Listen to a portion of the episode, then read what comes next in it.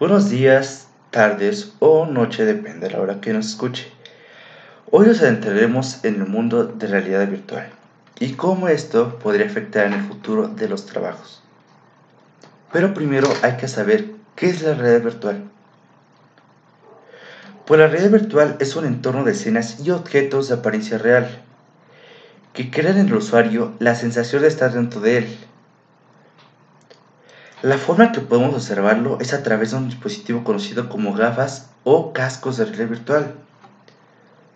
Esto ha ayudado a tener una nueva perspectiva de no solo los videojuegos, sino de otras actividades, ya que tiene muchos simuladores de muchas actividades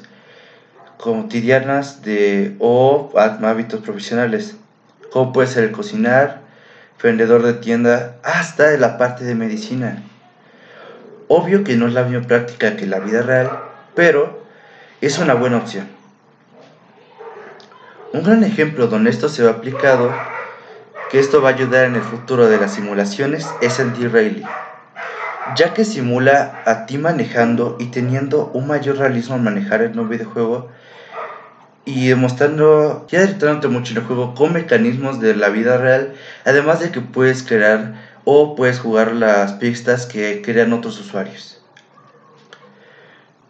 En mi opinión es muy importante dar a conocer ese tipo de mecanismo de juego,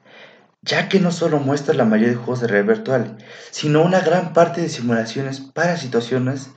de riesgo sin vernos afectados nosotros, y con mecánicas muy parecidas a la realidad demostrando una mayor practicidad a futuro, ya que tal vez si se puede aprovechar esta forma de juego, pero no al 100%, ya que si bien estamos en un ambiente parecido a la realidad, no se siente esa realidad en la parte de sensaciones, como puede ser, como puede ser tocar un objeto, o al cargar algo muy pesado, o al recibir un golpe. Pero se está bien que se trabaje en eso para darle a los usuarios tengamos un mayor realismo de esta práctica y se nota que tendremos muy pronto esto ya que se nota pasos muy grandes ya, por ejemplo, se está creando algo con el que podemos sentir que en el golpe de alguien o al sentido de que puede ser una ventisca de viento y nos empuja a nosotros.